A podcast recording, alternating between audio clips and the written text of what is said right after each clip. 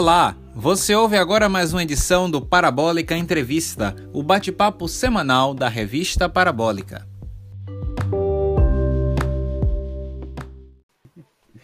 Muito bem, pessoal, estamos aqui em mais um episódio da nossa Parabólica Entrevista.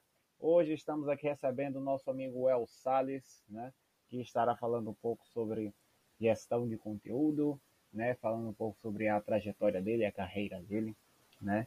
Então é isso. Né? Estivemos aí nesses últimos meses é, dividindo um pouco da rotina, dividindo um pouco do trabalho. E o El é um cara espetacular, vocês vão conhecer um pouco mais sobre ele hoje. Né, El? Seja bem-vindo. Pô, muito obrigado pelo convite. É uma honra estar aqui falando com você. É, devo dizer que ouvi os últimos dois podcasts para poder entender aqui o clima do Parabólica. Achei divertido, achei interessante, é uma proposta bem legal. E acho que vai ser uma conversa bem legal aqui para a gente trazer para a galera um pouco desse negócio de conteúdo, internet e, e tal. Sem dúvida. Né, então eu queria começar te perguntando o seguinte. É, então, como é que você está hoje administrando o seu tempo? Né? Que você disse que tem algumas atividades além do que você faz hoje no Update Charts, né, que é onde o El atua bastante na parte de edição, na parte de coordenação. Ele orquestra bastante coisa lá nesse portal. O Update Charts é um portal de notícias pop, de cultura pop, né? E o El escreve para lá, além de também or orquestrar algumas coisas, né? Reuniões, né? A parte mais é, interna da coisa. E lá está ele sempre operando. Então, como é que está você? É, se dividindo entre duas atividades, né? Você disse até que iria me contar um pouco mais sobre a outra atividade que você tem. Então, como é o seu tempo para poder equilibrar tudo isso, né? Já que é um trabalho um pouco complicado, né? Pô, é isso. Atualmente eu estou como editor de redação lá da Update Charts. Aliás, se você já passou para Update Charts, você que está nos ouvindo agora, olá, provavelmente você leu algum texto meu por lá ou algum texto que eu editei, né, provavelmente. Mas atualmente, além de editor lá da Update Charts, eu também sou trabalho com métricas em um streaming, então um streaming de áudio, né, de música. Não posso falar a marca, gente, infelizmente, mas um beijo pra galera que tá me ouvindo aqui também é de lá.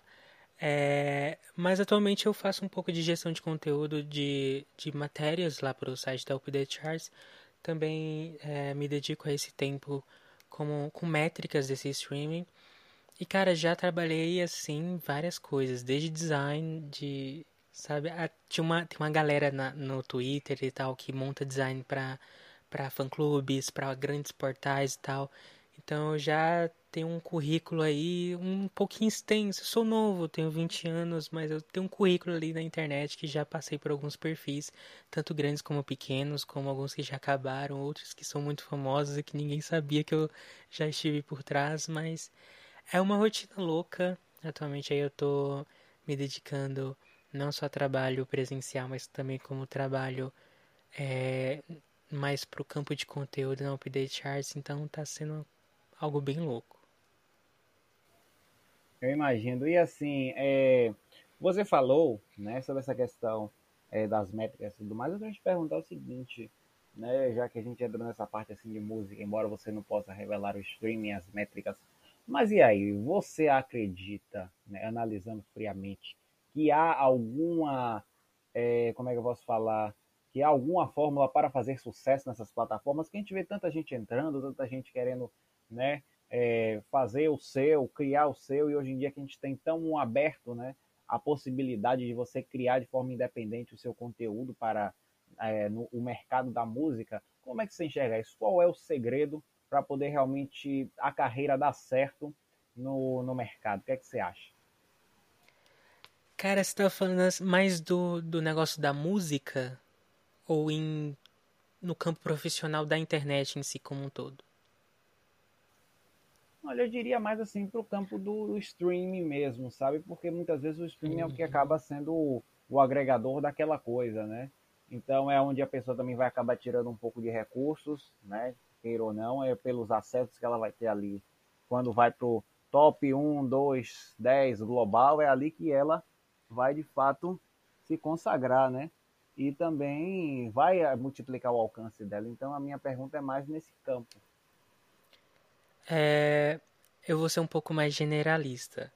É, a gente sabe que, por exemplo, em, sei lá, em 2016, quando essa coisa do youtuber, né, aquele, o, o cara que grava, gravava vlog pra internet existiu, a gente conhecia ali, sei lá, 7, 10 ou 15, no máximo 20 canais que eram grandes e que a gente acompanhavam e que aqui eu posso dizer, por exemplo, um nome aqui, Kéfera Bookman, que estava lá no topo do YouTube. É, Felipe Cassanhari, por exemplo, é um, um exemplo disso também. Só que hoje, cara, se abre o YouTube, assim, tem youtuber que eu não conheço. Tem youtuber que não é de um nicho que eu não me interesso. Então são alcances diferentes. E assim como surgiu o youtuber, eu acho que se abrem muitas portas de outras plataformas, de outros tipos de conteúdo. Recentemente, por exemplo, a gente está gravando aqui um podcast, mas, por exemplo, eu, eu conhecia dois podcasts apenas que eles eram ali primordiais, que eles saíram ali na frente, é, brasileiros inclusive, que era o Nerdcast, e eu posso citar aqui também um Mythic chamado Wanda, do nossos queridos saudosos do Papel Pop. É, e eram dois podcasts muito grandes, naquele nicho de pop ali, por exemplo, e que hoje já existem vários. Então é um leque muito grande. Eu acredito que a internet ela surge a cada momento ela surge um conteúdo diferente ali para você buscar. Cabe você se quer ou não. No nicho de música, eu acho que é a mesma coisa, assim. É, por mais que não tenha nomes ali que foram primordiais no começo, porque a música é muito generalista, é muito grande, tem muito ritmo, é, existem há muito, há muito tempo e tal. É, eu acho que é muito difícil não vou ser generalista falando que você não vai conseguir. De fato, é complicado ser artista independente, principalmente no Brasil. É bem complicado e eu posso dizer isso porque eu recebo vários releases por dia de artistas que estão começando, que precisam de, de divulgação. E, claro, os grandes veículos, assim como a UPD Charts, assim como outros dos nossos concorrentes, a gente sempre está tentando levar essa galera para frente, é, levar essa galera pro nosso home do nosso site. É, mas de fato é, é difícil, não é, não é uma tarefa fácil para quem está começando e não é fácil em todos os âmbitos, seja podcaster, seja youtuber, porque é um mercado que está dominado, né? Então para você conquistar o teu espaço ali no meio, seja até mesmo TikToker, sei lá, é difícil, é complicado, mas eu acho que vale tentar. Eu acho que com planejamento, você sentar, colocar suas ideias num papel, estruturar bem as suas ideias, eu acho que vale o risco. É, grandes ideias não seriam ideias se elas não tivessem ali um pontapé inicial. E para alguém ter uma ideia ali ter dado certo, essa ideia em algum momento ela existiu e ela foi aplicada. Então vale o esforço. Se você é artista independente, se você é TikToker iniciante, se você, sei lá, é um redator, um jornalista iniciante, tudo tem um começo. E ah, você precisa ter apenas o objetivo de começar. Começar já é um grande passo. Com certeza, o primeiro passo, né? O primeiro passo é sempre o mais temido, mas é o mais necessário, né, para poder levar a coisa em frente. Aí eu queria te perguntar assim, você falou, né, que o mercado pop hoje em dia ele está bem expansivo, né?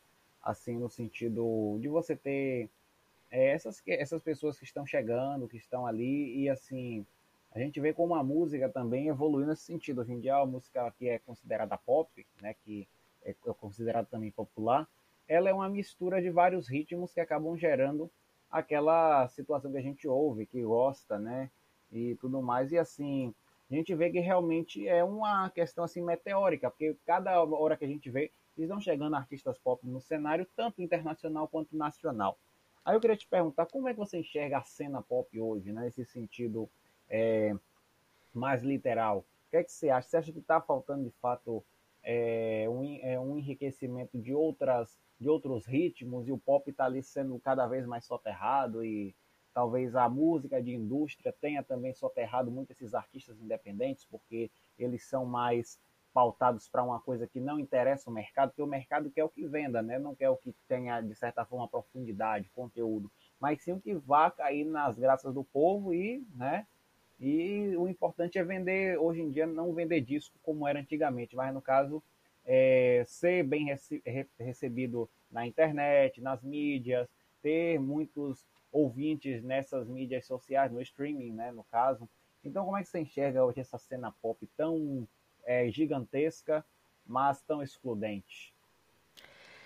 Olha, eu vejo o cenário pop tomando cada vez mais o seu espaço, porque é, trabalhando com notícia, principalmente, a gente vê algumas, algumas movimentações do mercado que, que vai acontecendo deliberativamente, assim. Um exemplo que eu posso citar, por exemplo, é que é cada vez mais os MCs, né, que eram conhecidos há dois, três anos atrás, por exemplo, como funkeiros raízes ali, porque eu utilizava o nome MC, por exemplo, eles estão começando a deixar é, essa nomenclatura de MC para poder é, aplicar só apenas o seu nome. Isso é uma realidade de alguns artistas, outros não. Posso citar aqui, por exemplo, uma grande cantora pop atualmente aqui no Brasil, que é a Anitta. A Anitta ela já nasceu Anitta, né? Nunca foi outro nome, apesar de seu nome é Larissa mas é, são o cenário pop ele vem crescendo muito no Brasil, principalmente agora com a entrada de nomes masculinos no cenário pop. Posso citar aqui, como por exemplo, novamente, o João ou por exemplo, Tiago Pantaleão, que vem surgindo nesse cenário pop, e outros cantores também, como o Bom Talvão. É... O cenário pop é, é algo muito complicado, assim, porque Existe o, o, o, pop farofa, né? Que a galera chama, que é aquele pop mais Lady Gaga, aquele pop mais Beyoncé ali 2009, 2010. Ele não rende tanto quanto hoje. É, ele é ultrapassado hoje em dia. Então a gente tem o, o, pop mais 2022, assim, que é o pop mais Anitta. E você vê cada vez mais, por exemplo, o sertanejo tomando conta e pegando elementos do pop para ele. Hoje a gente tem a Ana Castela, que apesar de um, de um um sertanejo um pouco mais raiz, tem muitos elementos pop ali na música dela. Você vê referências.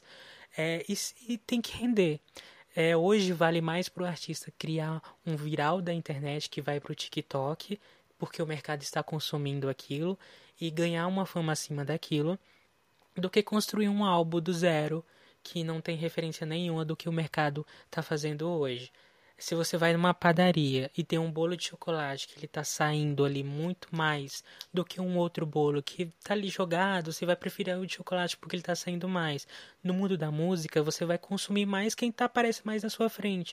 Quem e o TikTok, por exemplo, hoje faz isso. Você entra no TikTok você acaba descobrindo músicas ali que depois você vai lá no streaming ouvir. Ou enfim, você vai no YouTube, você vai conhecer a pessoa. Posso citar um exemplo pessoal aqui, por exemplo? A, Ana Castela, que hoje é uma. que a gente pode chamar hoje de uma grande artista em ascensão, eu descobri ela no TikTok. Tava ouvindo, é, passando ali vídeos, né? No nosso glorioso arrasta pra cima e vai arrastando. Comecei a ouvir ali a Ana Castela e depois que eu fui pesquisar sobre ela, depois que eu fui. Eu cheguei assim, bem no comecinho da Ana Castela, que eu fui escrever uma notícia sobre ela. E eu vi, cara, o quanto é, os artistas precisam usar as plataformas ao seu favor, conquistar o streaming primeiro, é, a, talvez até entender um pouco mais sobre algoritmo do que antes, porque antes os artistas lançavam música, não se, pre se preocupavam com o quê? Com rádio. Se estava tocando no rádio era ok. Hoje eles precisam se preocupar se a música é viral, se ela tem capacidade de se, se tornar viral e se o algoritmo vai conseguir ajudar aquela pessoa. Então, Hoje você vê as músicas com mais dancinhas mais fáceis do que antigamente. Não que, né, nossa saudosa Lady Gaga tem coreografias maravilhosas, mas hoje é todo um ritmo, é todo puxado pro virtual.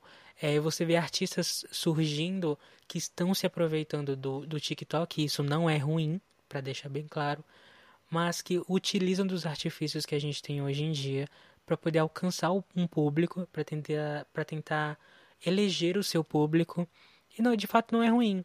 Então acredito que com a, a, o avanço da, da indústria é, muitas coisas vão mudar. A gente não consome mais música do jeito que a gente consumia em 2008. A gente não usa mais o pendrive. A gente usa agora o celular. A gente abre o YouTube e a gente ouve literalmente o que a gente quer. E a, da mesma medida que é fácil para você virar um artista, para você se tornar um artista, para você pegar o seu talento e jogar na internet, também é difícil, porque tem muita gente fazendo a mesma coisa. E aí, para você se destacar no meio dessa galera e ser um artista independente, que era a sua pergunta, né? Se os artistas independentes estão se, sendo soterrados, eu acredito que existe um caminho para eles mostrarem seu talento. Mas isso não significa que é fácil. É, enfim, é, é, é complicado, é difícil você ter uma conclusão sobre isso, mas de fato eu acho que a, internet, o streaming é uma possibilidade, são portas que se abrem e, cara, é aquilo. Se você tem um talento, se você tem uma música que é legal, se você é, consegue escrever ou passar o seu sentimento, que seja verdadeiro ou que mesmo seja um viral do TikTok, e conseguir alcançar o objetivo, pô, parabéns, você já conseguiu muito. E é assim que nascem novos artistas. Assim como também tem artistas de um hit só, né? Que a gente conhece aí pelo TikTok da vida. É verdade.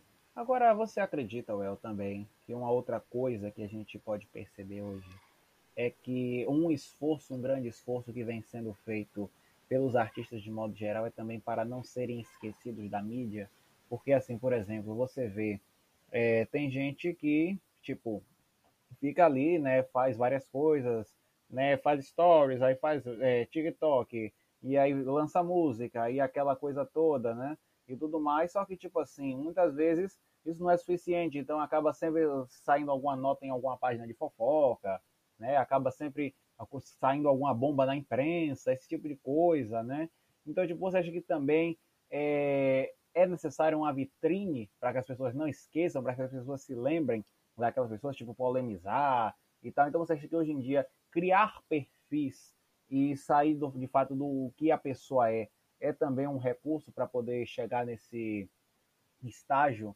de consagração, vamos dizer assim, tipo, é, é, bem o que MC Melody diria, né? Fale bem ou fale mal, mas fale de mim. Você acha que também tem um pouco disso hoje? Cara, acho que aí é mais percepção de marketing de cada um, né? Tem gente que se, se sente muito bem se vendo em páginas de fofoca ou em portais de notícias de entretenimento falando mal ou bem, aí vai depender muito também de qual é o nicho daquela página que está te noticiando. Mas assim, existem artistas que plantam fofocas, que que mandam assim coisas absurdas para serem publicadas. E aí vai da estratégia de marketing de cada um, né? Se como a Melody diz, fale bem ou fale mal, mas fale de mim, ela não se importa. Pelo menos é o que ela transparece ser. Agora tem artistas que, assim, sai uma nota sobre ele, ele vem reclamar. É, assessoria às vezes bate na porta e fala, ei, que nota é essa? E aí também depende muito do editorial de quem está né, à frente daquela notícia. Existem, óbvio, é, influenciadores ou artistas que precisam estar na mídia para serem lembrados o tempo todo. E existem artistas que caem no esquecimento. Então acredito que seja plano de marketing de cada um. Tem gente que se importa estando na mídia, tem gente que não se importa se for motivo de fofoca, se for se for parar nas páginas grandes como a Choquei, por exemplo, tem gente que não se importa. E ao mesmo tem aqueles que não se importam e que querem estar nas grandes páginas de fofoca e que inventam tudo de um pouco e que investem grana pesada nisso.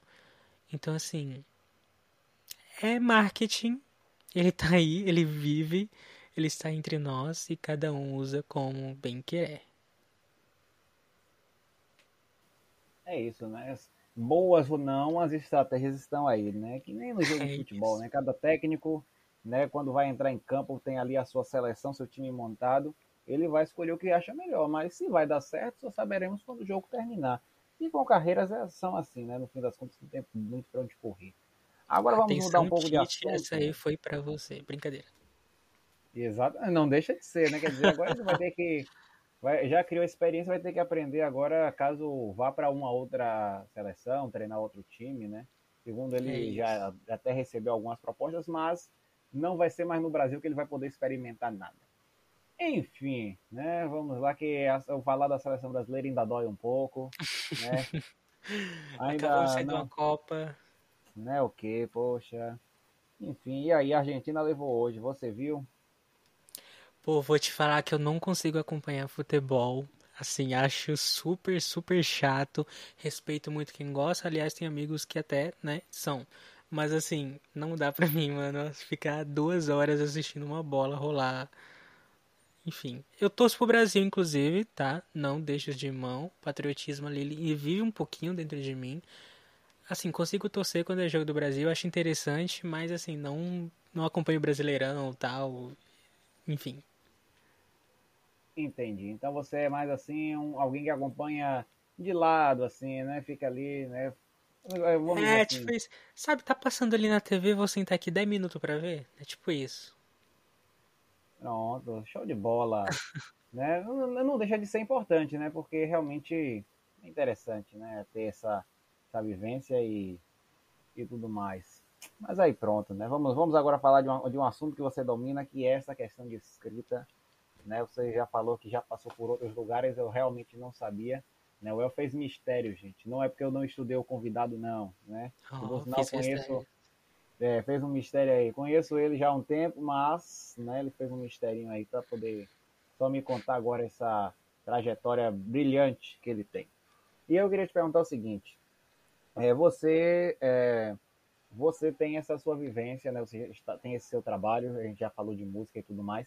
Mas você também já falou da sua gestão em outras páginas né, de informações, de notícias de cultura pop. Aí tem agora o update que você está lá fazendo esse trabalho, né, mergulhado nisso e tudo mais. Então, assim, como é que você se enxerga? Você se enxerga uh, fazendo algo nesse sentido, tipo, de pensar em ser produtor no futuro, jornalista, uh, publicitário? Como é que você se enxerga para o futuro? Assim, você, qual é a sua vivência? Qual é o seu olhar hoje para um possível well do futuro, o profissional do futuro? Como você se enxerga? Eu tô me sentindo aqui no, no programa da Ana Maria Gabriela, né? Papo bola, jogo rápido, como é você daqui cinco anos?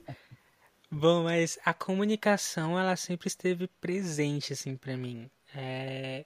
Jornalismo, sobretudo, é... sempre foi um dos meus focos, assim, desde, sei lá, muito, muito criancinha, assim. Eu não era a pessoa que assistia é, desenho na TV, eu assistia jornal. Eu me lembro com, sei lá, 9, 10 anos, é, assistindo jornalismo assim mesmo, tipo Jornal da Record, sei lá, Jornal do SBT, essas coisas, sabe? Mas eu, eu tinha algo que no jornalismo não me dava bem. Eu nunca, nunca gostei do jornalismo policial em si. Que é mais essa pegada que a TV busca e tal, porque ela precisa prender né, o, o telespectador, então é um jornalismo mais, mais digamos, sanguinário, vai. Pra é não... o sensacionalismo, né? Isso. programas policiais que dos anos 80 em diante tomaram forma e, enfim, chegaram até a ameaçar o Jornal Nacional na época, mas, né? Exatamente. Hoje em dia não, não cai mais, hoje em dia o público não engole mais, enfim. Daí, é, eu falar, pô, eu gosto muito de jornalismo, mas eu mas eu não gosto desse jornalismo policial. E aí, o que, que eu faço da vida? Porque eu queria seguir nessa área. Daí eu, eu comecei a puxar assim na memória e comecei a, a crescer e ver que o jornalismo não era só aquilo. Que o jornalismo hoje está presente desde um produto até a sua utilização. Como, por exemplo, é, podcast hoje em dia, cara, é, um, é uma forma de você fazer jornalismo.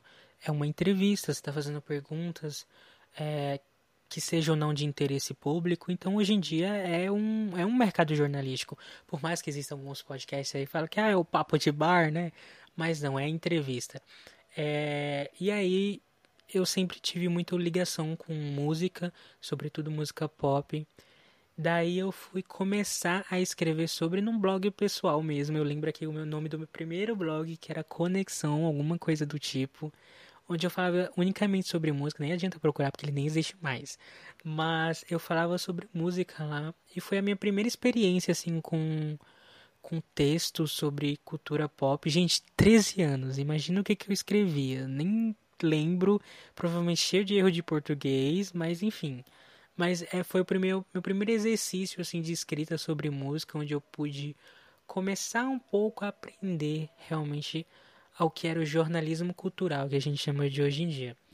Mas foi naquele momento que eu comecei a, a ter esses primeiros caminhos, essas primeiras experiências com música.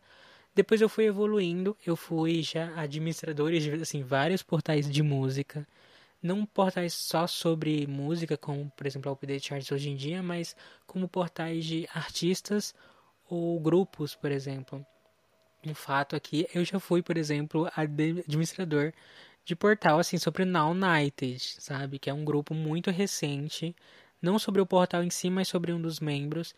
Então, assim, eu acredito que onde você está e consiga prestar comunicação, seja ela via podcast, seja sobre texto jornalístico ou cultura pop, é muito gratificante para tua carreira. Aprendi coisas muito legais, mesmo assim administrando, sei lá, perfil de fã-clube de determinado cantor, sabe? Mas eu acredito que é ali dentro que nascem é, muitos talentos, nascem muitos profissionais. Inclusive conheço pessoas que, sei lá, já dividiram é, equipe comigo em portais e hoje são assessores de imprensa, ou hoje são trabalham com comunicação de música ou em, em marketing mesmo. Mas eu sempre me vi dentro do jornalismo cultural. Acredito que não sei, não trocaria isso por nada. Talvez dependendo do salário, que eu sou um pouco mercenário. Mas. é. Aquilo, né, gente? Pagando bem, que mal tem. Mas eu sempre me vi dentro do jornalismo cultural. É, e acredito que aí tem um bom espaço para explorar. Sobretudo podcast de cultura pop, sobretudo é, portais de entretenimento e música. Enfim, acho que esse é um caminho que é benéfico para mim, me deixa muito feliz fazendo. E apesar de ser um pouco estressante, no, no fundo, fundo, fundo ali, é muito gostoso de fazer. Eu sempre acho que as pessoas precisam fazer aquilo que elas sonham, embora elas estejam ali num ambiente que talvez não seja muito favorável para elas. Busque o que você gosta. Busque o que você gosta que vai dar bom em algum momento. É, isso a gente meio que surtou em alguns momentos lá no update, né? Não por nada em específico. mas assim, muitas vezes faltava pauta, tipo, a gente precisava é, tipo, publicar alguma coisa, né? Alimentar o portal e, tipo, não tinha nada. Era só eleição, era só futebol, né? E tudo, e precisando de alguma coisa ali, não tinha release, não tinha nada, então, tipo, suar a camisa mesmo para poder é, realmente fazer alguma coisa desses surtos também é muito dessa qualidade de repórter, né? E, assim... e, é nesse assim, momento, inclusive, que nascem as grandes pautas originais, né? Porque você precisa buscar pauta ali de, de uma forma ou de outra para poder alimentar um veículo e que seja interessante, que seja pro seu público consumir e entra aí a, a fase do jornalista de seguir, buscar pessoas, contar histórias, narrar acontecimentos que sejam bons ou ruins. E é difícil. É, é literalmente uma profissão repórter, uma Olimpíada, né, uma, como é que se diz? Uma maratona olímpica mesmo, mas no fim das contas vale tudo a pena, né? E é isso aí. Agora você falou sobre isso, né? O El falando muito de jornalismo cultural, não se impressionem se daqui a alguns anos ele esteja sendo o editor da Folha Ilustrada, né? Porque o currículo que ele tem, é questão de tempo.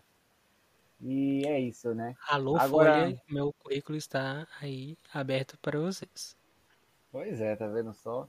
E aí é isso, né? Assim, então, El ainda falando sobre gestão de conteúdo. Aí agora você até citou um pouco sobre aquele lance envolvendo as mídias, porque a gente falou mais sobre a questão de como alimentar o streaming, né? Como atrair para o streaming. Agora, como é que você vê uma gestão, como você acha, você analisando de forma mais fria e mais técnica, como você acha que seria uma boa gestão de carreira para um artista em si que quer ser multiplataforma, que quer realmente inovar? O que é que você acha que precisa ser feito para atrair pessoas, para consolidar o público que vai de fato consumir?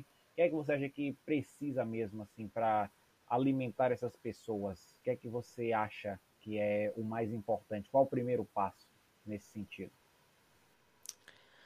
Pô, Acho que o primeiro primordial, saiba tratar bem a imprensa.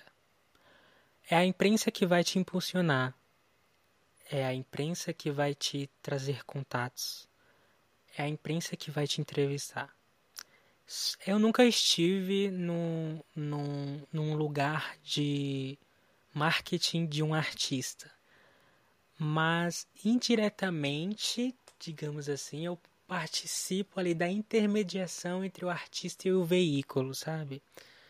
E o que eu vejo muito, não estou falando do veículo a qual eu estou atualmente, mas é que às vezes, cara, surge umas coisas assim loucas que você precisa virar nos 30 para fazer acontecer.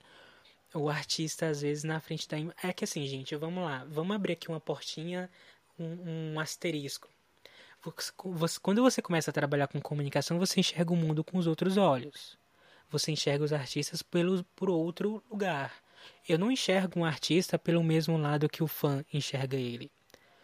Assim, quem trabalha em imprensa tem histórias que se a gente conta pro fã ele fica maluco. Então eu sempre falo isso. Trate bem a imprensa, sobretudo assim, eu acho que como eu disse, é a imprensa que vai te impulsionar. Se você tiver é, a oportunidade de, com grandes veículos, saiba aproveitar. É, você precisa de impulsionamento nisso, no início da tua carreira. Assim como, sei lá, quem sai da faculdade precisa de um primeiro estágio, sabe? Então, trate bem a imprensa. eu falo isso porque já ouvi histórias, tá? Já ouvi histórias, já passei por histórias. Mas. E assim, não adianta também, né, galerinha que está ouvindo. É... Não adianta também correr atrás do veículo só naquele momento do auge ali, tá? Vamos tomar cuidado. E apesar de eu nunca estar por trás de um artista, eu vejo que alguns hoje em dia têm uma pô, tem uma estratégia muito legal assim mesmo. Eu vou citar assim sempre como um case que eu acho muito interessante, o Thiago Pantaleão que está em acessão no na cultura pop. Volta e meia o Thiago Pantaleão tá na home do nosso site e nem é porque a assessoria dele manda o release pra gente não, viu, gente? É porque o cara realmente é muito bom. E assim, é um, era um artista independente que hoje está conquistando uma carreira. Esteve recentemente no Prêmio Multishow. Então, assim, não é copiar, tá? Mas seja humilde com a imprensa, saiba valorizar os seus fãs, tenha paciência, porque, assim, tem artistas que estão tentando aí desde 2015 e até agora nada, mas estão tentando. Então, se eu pudesse dar a dica primordial é saiba aproveitar as suas oportunidades com a imprensa e, por favor, trate bem quem está trabalhando ali para também te impulsionar, porque também é um trabalho difícil. É isso, né? É assim, é uma faca de dois gumes, né? A gente faz o nosso trabalho porque é necessário fazer o trabalho. Assim como eles uhum. também estão fazendo o trabalho deles e precisam, porque é um trabalho de vitrine, como a gente já falou, né? Então, a partir do momento em que todo mundo se comunica bem para fazer a coisa dar certo, tem tudo para realmente dar certo, né? Agora, deixa eu te perguntar, eu falei sobre essa questão de é, a, ter uma expansão, tipo assim, uma visão macro de uma questão de carreira. Aí eu queria te perguntar o seguinte, né? Tipo, uma questão de gestão em vários segmentos e etc. Mas eu queria te perguntar, você acha que hoje dá para ser músico só fazendo música? Que difícil responder isso. É... Não sei. Na verdade, é, realmente eu não sei. Porque assim, tem artistas hoje em dia que eles conseguem ser transmídia, né? No jornalismo, principalmente hoje em dia, tem muito desse, dessa palavra transmídia, que é aquele conteúdo que vai não só para um lugar, mas como todas as plataformas e funciona em todos. Se funcionar bem ou não, a gente né, precisa ver.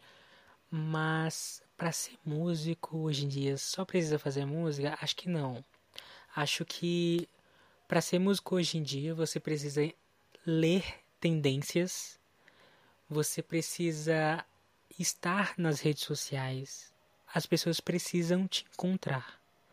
Você precisa ser acessível e você precisa se dividir em pelo menos 10, né? Porque, porque para fazer tudo isso, principalmente sendo independente, é muito complicado. É, mas quanto mais você conseguir sair da sua casinha e ver que a música é muito mais do que a sua performance, eu acho que você começa a enxergar novos caminhos. Tem muitos artistas que estão surgindo é, tanto na cultura pop quanto, sei lá, no funk mesmo, funk brasileiro, que eles são muito mais do que simplesmente músicos. Eles são performance, performances, eles são muitos inclusive até apresentadores, né? A gente vê muito, por exemplo, hoje em dia, programas musicais que levam artistas músicos para apresentar, que é um caso, por exemplo, é, do Multishow. Então, eu acredito que quanto mais você conseguir trazer talentos para você, ou demonstrar os seus talentos, que sejam também fora da música, será benéfico, tanto para o teu currículo, tanto para o teu público. Mas assim, não precisa também se arriscar tanto se você não é. Se, o seu dom é criar música, mas você não consegue fazer uma dancinha do TikTok, tudo bem também. Posta a tua música de outra forma. Mas acredito que ser músico tá difícil. Não é só criar música, não. Você tem, também tem que contar uma história, ter um bom storytelling.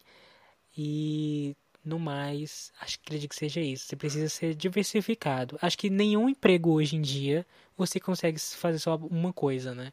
Você precisa ser muito mais além do que você é. Sobretudo quando você é um, um artista, por exemplo, LGBT+, você precisa trabalhar ainda mais. Porque não, o que você faz já não é suficiente. Você sempre tem que ser aquilo e um pouco mais. E, inclusive, são coisas que os artistas LGBTQIAP+, sempre falam, que eles precisam ser um pouco mais do que é, eles são por tradicional ali do mercado tradicional, porque é realmente difícil. Mas assim, quanto mais você conseguir explorar o teu talento dentro da música, acredito que mais resultados serão bem vistos pelo público. É isso, né? No fim das contas, realmente é uma corrida contra o tempo. Hoje em dia é, buscam né, profissionais que sejam cada vez mais capacitados para poder ocupar esses espaços, né?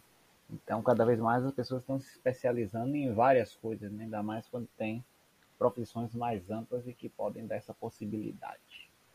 Agora, o El te pergunta, você esteve, né, pelo update, fazendo a cobertura de um show, né? Qual foi o show? Eu não lembro agora, mas aí você vai contar como foi essa experiência para você de estar tá ali, de estar tá cobrindo, de ter que prestar atenção nas coisas, né? Então, como foi para você isso? Né? Qual, foi uma boa experiência ter também dividido lá com os outros colegas esse momento? Como foi? Conta pra gente. Pô, eu estive recentemente no show da Luísa Sonza, na estreia do Conto dos Dois Mundos, que é a nova turnê dela, que abre margem para uma nova, uma nova era na carreira. E de fato é muito interessante você estar como imprensa e não como público porque a galera da imprensa ela precisa estar atenta aos detalhes, né? Inclusive, eu postei uma, uma matéria na Update Charts contando um pouco como foi esse início do show da Luísa Sonza, porque literalmente foi assim, para dar errado faltava muito pouco. Para quem não sabe, a Luísa ela, ela estreou o show dela assim depois de uma catástrofe porque ela estava, se não me engano, em Las Vegas e aí ela precisava viajar aqui para São Paulo, onde ia estrear o, o, show novo dela. E aí o, o, avião teve pane elétrica, ela não conseguiu voar. Ela, por três tentativas de tentar voar para São Paulo, deu errado em todas. Então ela chegou, inclusive, com muito atraso aqui em São Paulo para abrir o show, mais de uma hora e meia de atraso. E mas conseguiu e foi muito louco acompanhar isso de perto. Porque quando você tá ali trabalhando, no caso, você enxerga com outros olhos. Você não tá se divertindo, você tá analisando. É... E é muito legal isso no jornalismo musical. Porque quando você vai num festival, em qualquer coisa, você não tá como um, um público, sabe? Você tá ali também vai da parte do profissional, óbvio. Tem gente que consegue fazer os dois, eu não consigo. Tô ali trabalhando, tô realmente analisando os fatos. Mas é divertido, é, para quem gosta né, de jornalismo de música, é muito divertido, é legal. Também tive a honra de, de falar com o coreógrafo dela, o Flávio. E é muito legal, cara. É assim, eu desejo para todo mundo que gosta muito de jornalismo de música, que gosta de trabalhar com entretenimento, de fazer coberturas. Eu acho que é um momento mais especial que a gente tem, sobretudo é, não só em um show à parte também, mas como também de festival. É, quem sabe aí no futuro pela UPD Charles também cobrirei festivais aqui em São Paulo. Mas é legal. E eu agora eu vou contar uma fofoca em off, porque o jornalismo musical ele não existe só de maravilhas, né? Eu fui entrevistar o Flávio, que é coreógrafo da, da Luísa Sons. E aí, gente, assim, está de frente pro Flávio, que é o cabeça ali das coreografias da Pablo Vittar. É ele que pensa em tudo. Ele também é, é da parte criativa da Luísa Sonza. Então, no momento em que eu fui entrevistar ele, sem querer, e eu juro, foi sem querer mesmo, eu fiz uma pergunta, porque assim, vamos lá. Às vezes, aliás, é um, um bom assunto da gente citar, é, às vezes você tá ali dentro de um festival, dentro de um show, e você não sabe quem você vai entrevistar, porque aparecem muitas pessoas na sua frente, assim, de uma forma aleatória. E aí, é... por uma ordem do destino, o Flávio apareceu, assim, na nossa frente, na frente da equipe da Update já estava lá. E aí a gente foi entrevistar ele e tal. E na primeira pergunta que eu mandei pro cara foi tipo, qual é a sensação de estar nessa nova era da Anitta? eu errei o nome ali, troquei a Luísa Sonza por Anitta. E são coisas que acontecem, tá? Dentro do, do, do mundinho jornalístico. São coisas que acontecem, é, é normal, são gafes. Mas são, ele entendeu super na hora, tá? Não, não foi grosso como eu falei aqui, ele soube tratar a imprensa muito bem. Erros acontecem tanto da nossa parte quanto de lá. Mas foi algo que foi muito engraçado para mim no dia, porque eu, agora eu tô rindo, né? Mas na hora eu fiquei muito preocupado. E, enfim, foi algo super legal. É, é realmente uma experiência muito legal, gratificante você acompanhar um show ou um festival, poder cobri-lo e enxergar aquilo com outros olhos, porque você olha de um lado assim, o público está curtindo, você olha do outro lado tá o palco e você tá ali no meio é, para levar para o público a emoção que está sendo passada ali dentro, para o público que às vezes não estava ali, que só acompanhou por stories ou que alguma pauta interessante surgiu ali dentro que vale uma notícia e de fato é muito interessante. É verdade, é muito bom isso aí, porque realmente é o tipo de coisa que acontece que nunca viu o repórter cometer gafe, né? Entra até. Gente, a Globo tem todo dia. Pois é. Sabe uma que foi reeditada até recentemente? O Luiz Roberto, que é o narrador né, do, do esporte da Globo, quando uhum. foi na Copa de 2014, se eu não me engano, ele estava falando dos franceses, aí disse assim, essa nova geração, esses negros maravilhosos e não sei o quê. E aí ele encheu a boca para falar e tipo virou meme. Aí, quando chegou em 2018, ele falou de novo desse meme, mas não teve outra repercussão. E aí, quando a França passou na semifinal contra o Marrocos, aí ele passou, aí ele falou assim: os negros maravilhosos saíram tabelando e que não sei o que. Então, tipo, o meme que ele aproveitou ali já virou ali eternizado e ele já brincou ali com ele mesmo, né? Já virou farofa, virou galhofa. E é como tem que ser, né? Levar tudo na esportiva mesmo. São e... as gafes, né? O que seria o William Bonner sem a sua latinha ah, sendo aberta ali no meio da, da apuração eleitoral, que virou instantaneamente um meme, que inclusive foi postado aqui, acho que se, se não me engano, desculpa, em primeira mão ali pela Update Charts, que começou a reverberar essa história e aí, enfim, se espalhou. E foi um, um assim, para quem gosta de jornalismo, foi um momento histórico ali. É uma brincadeira, é uma gafe, óbvio, mas existem momentos assim que são gratificantes demais, são engraçados. Óbvio, para quem tá vendo de fora é super engraçado, é super interessante. Pro profissional que tá ali na hora é um desespero um pouquinho legal. mas depois a gente trata com, com naturalidade. Não, foi muito bom. Foi muito... Essa da latinha foi muito bom. E agora que você falou de coisas que aconteceu com você cobrindo no festival, eu vou te contar uma que aconteceu comigo. Gosto. Foi... Fofoquinha jornalística. Pronto, veio o papo do cafezinho agora. Quando eu fui fazer o, a cobertura do Salvador Fest, né? Eu estava lá no Parque de Exposições, que é um parque que tem aqui em Salvador, e ele é um parque aberto, né? A única parte uhum. que é fechada é onde tem é uma parte onde ficam os bois, assim, tipo, quando vão para lá, porque lá também é onde é realizada uma feira chamada Fenagro. E é uma feira que junta esse, essa questão de bois e tudo mais, é uma feira agrícola, né? E aí uhum. tem essa, esses cercadinhos lá para colocar esses animais, enfim. Eu estava do lado desse cercadinho, onde era a abertura do evento, né? Eu já estava indo embora e eu estava esperando é, uma amiga que ficou de, me, de irmos juntos embora, né? Nisso eu tô lá embaixo, né? é, de uma estrutura de ferro e tipo tava quase ameaçando chover, né, ventando um pouco e eu ali embaixo. Daqui a pouco eu só olhei para cima, quando eu olhei o ferro balançando, velho. Só deu tempo de gritar e avisar para a galera que estava caindo e todo mundo saiu correndo e aí o negócio bateu assim, né? E tipo tava energizado, aí teve que cortar a luz para poder tirar o, os refletores. Foi uma coisa assim realmente questão de segundos né? E se eu não tivesse prestando atenção, certamente eu sobraria o que eu estava ali embaixo, né? E enfim, qualquer coisa poderia ter acontecido, mas graças a Deus não aconteceu nada, estou vivo para contar a história, né?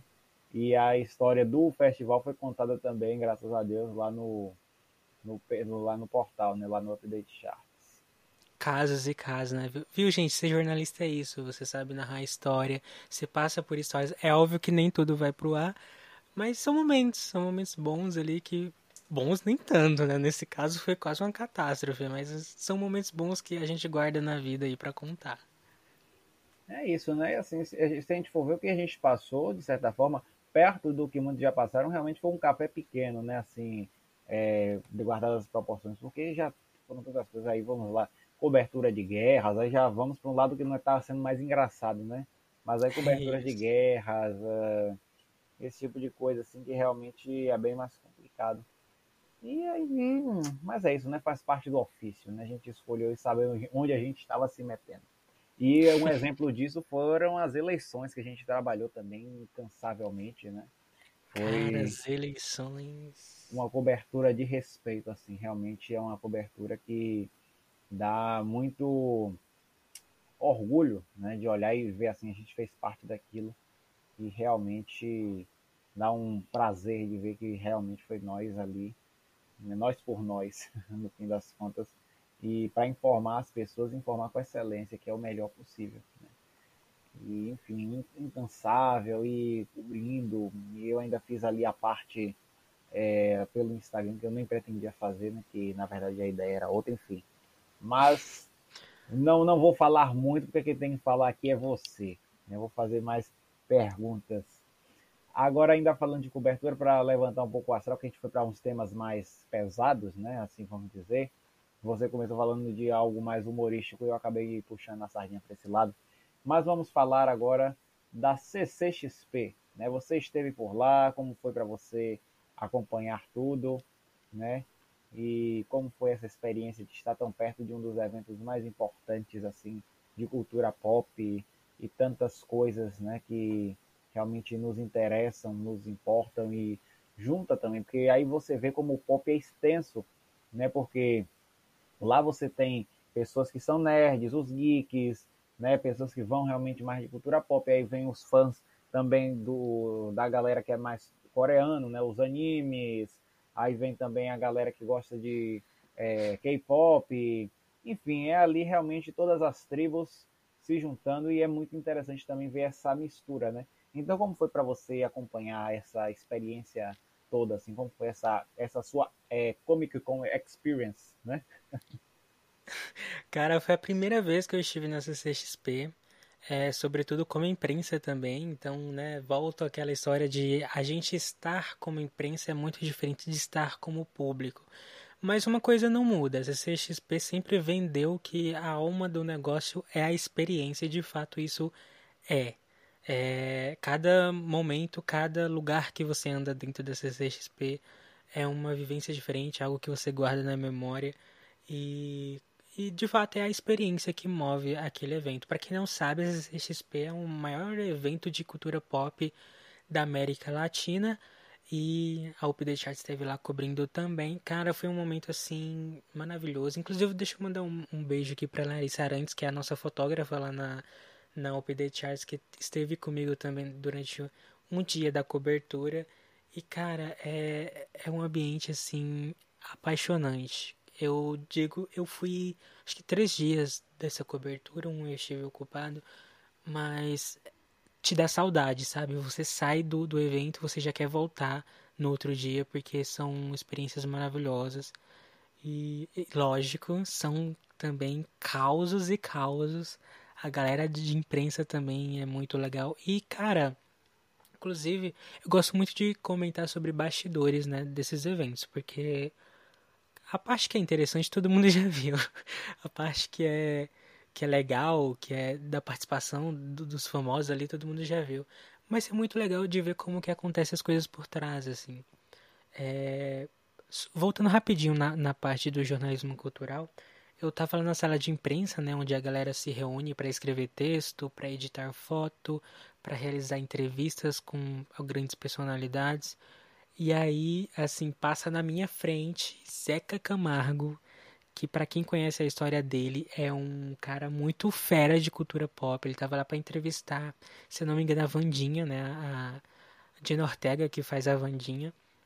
E Aí do outro lado passa Foquinha, assim. É, é, super interessante a sala de imprensa. Ela é quase um. um para quem gosta de jornalismo, é quase um evento à parte. Mas um dos momentos mais legais que eu tive ali na CCXP, que inclusive eu tava com a Larissa, que é a nossa fotógrafa lá da Update, que foi os meninos do Hairstopper, que era uma das nossas pautas que a gente queria levar lá pro site. Era porque a visita deles no Brasil era muito interessante pra gente. Eles têm um público muito grande aqui. E foi muito legal porque a gente estava no, no momento em que eles apareceram pela primeira vez, né, dentro do evento, no stand da Netflix, é, a gente estava muito pertinho e conseguiu registrar assim, um momento muito legal da chegada deles e ver o quanto a série faz um sucesso tremendo no Brasil. Porque é um, é um nicho complicado, né? Tipo, é uma história LGBT que é colegial e aí quando chega aqui no Brasil, a gente chega, fica com meio de receio de como ela vai ser tratada, é, sobretudo quando vai assistir, quando a galera tem acesso, quando vão assistir. Mas é muito legal ver o quanto o sucesso das séries ou de música também, porque a CCXP é tão grande que ela tem até palco de música. E, mas é muito legal quanto ver é que essas coisas que nascem no digital é, elas conseguem se transcender para o mundo físico e você vê a, o, o carinho da galera pelo, pelos artistas que ali estão e não só o carinho, mas a cara de assustado dos artistas quando eles chegam e vê que existe todo um amor ali por eles de um país onde eles talvez nem sonham que vão conhecer, mas é muito interessante. E de novo, se você que está no, nos ouvindo mora em São Paulo ou quer vir para cá para poder conhecer a CCXP, cara, vale muito a pena, juro. São o, é o valor do ingresso mais bem pago. Eu ia falar o, o, valor do ingresso, né? Mas provavelmente no ano que vem, se alguém tiver ouvindo isso aqui, já é, passou duas vezes o que é hoje. A defasagem. É isso. É, é o a PCA, a PCA não, né? O a inflação. A inflação que vai subindo, meu amigo, e, e, e vai levando os preços. Mas é, é magnífico, assim. É óbvio que, como qualquer outro evento, existem pontos de atenção ali que precisam ser colocados em prática. Eu, de fato, assim, é, é inegável que a CCXP esse ano teve um, um, um, problema muito grande, né? um desafio muito grande. Porque a gente acabou literalmente de encerrar um dos maiores ciclos da pandemia, onde a gente perdeu muitas pessoas, e depois de dois anos de, de forma online, a CCXP volta no presencial com o grande desafio de trazer pessoas assim que fazem parte da história da CCXP, inclusive é, seu Barriga, né, que já é um, uma, um, a carteirinha dele ali tá assinada já. Ele, eu acho que ele tem um, um, crachá assim, que ele anda no peito, que ele passa por todas as portas em todas as edições, que ele sempre tá aqui.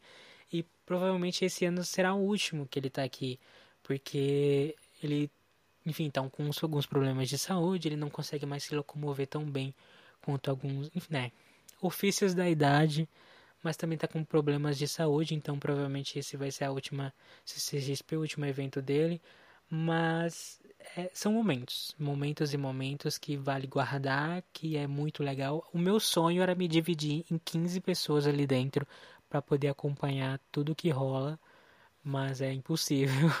Então a gente fica acompanhando pela internet aquilo que a gente perdeu. É isso, né? Perdeu e também ganhou, até virou outro meme do Galvão também. Perdeu, ganhou, né? Aquela coisa toda. né? Mas é isso, né? É uma experiência que realmente vai ficar aí para você e que venham outras, né? Que realmente é muito interessante isso. E aí você falou da sala de imprensa, tipo assim, tem gente que vai para Comic Con para poder ver os ídolos, as pessoas que gostam e tudo mais. Você, como jornalista, realizou isso indo para a sala de imprensa, né? Então isso é bem interessante também. Cara, é maravilhoso. A sala de imprensa é um evento à parte ali da, da galera da, da, da cobertura de, de imprensa. É maravilhoso, assim. Você para quem gosta muito assim da, da cultura pop e acompanha muita gente que é influencer nesse nicho, você vê umas pessoas ali que são maravilhosas. E que é, é, é, aquele momento que entra o autocontrole do jornalista, né? Você não pode expressar muitas coisas, então tem que tomar cuidado. Mas assim, eu vi uma pá de gente, uma galera de, de entretenimento da CNN, é, a Foquinha, como eu falei. Foquinha, eu sei que você tá ouvindo eu, meus podcasts, um beijo pra você. Ó, eu não falei com você, desculpa, eu tava trabalhando, mas na próxima oportunidade, quem sabe, a gente conversa. Mentira, gente, eu nem conheço a Foquinha, mas seria meu sonho. Ela é uma grande história da cultura pop que serve como influência. É muito legal ver essa galera de perto, assim. É, a galera que saiu de casa para ver o, o, seu barriga fui eu saindo de casa para ir para a sala de imprensa para ver a galera que faz a cobertura acontecer, que leva as notícias para os sites de vários diferentes nichos. E é isso, muito gratificante, muito legal. E como eu disse, realmente a sala de imprensa é um evento à parte. É isso, você falou do Zeca. Cara, o Zeca, velho, como definir Zeca Camargo? É né? um cara que realmente desbravou esse mundo da cultura pop com um facão na mão, né? Cortando mato, né? No, no fim das contas, pra poder pavimentar essa estrada para quem tá aí hoje. Né? Ele, a galera da Ilustrada, né? A galera que se interessava por cultura naquela época que era mais do impresso. E aí ele já vai para a parte da televisão ali com a MTV, né?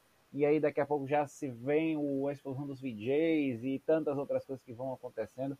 Então, realmente é um cara que tem uma bagagem que, para quem é jornalista de cultura, é realmente uma bagagem invejável, vamos dizer assim, né? Uma inveja boa, né, gente? Não é inveja é ruim, de, né? Exatamente. Imagina você, você tá aqui sentado na sala de imprensa CCXP, aí tu olha pra tua frente, cara, tá sentado Zeca Camargo, o nome da cultura pop, como você disse, o cara que tava ali na, na MTV, é, que você assistiu na TV, tipo, falando sobre cultura pop no Fantástico, falando sobre cultura pop. É, acho que no vídeo show ele fazia uma ponta também sobre alguma coisa de cultura pop, é que eu realmente não me lembro mais. Mas. na época que ele apresentou lá o video show, Sim. né? Que mudou o formato, então ele apresentava e aí tinha essa toda depois ele fez uma série especial viajando pelo mundo, trazendo curiosidades. E aí ele fazia esse tipo de coisa mesmo, essa visão mais. E ele apresentou uma época também. Uhum. Então é momentos gratificantes aí para quem curte a cultura pop e sobretudo o jornalismo cultural.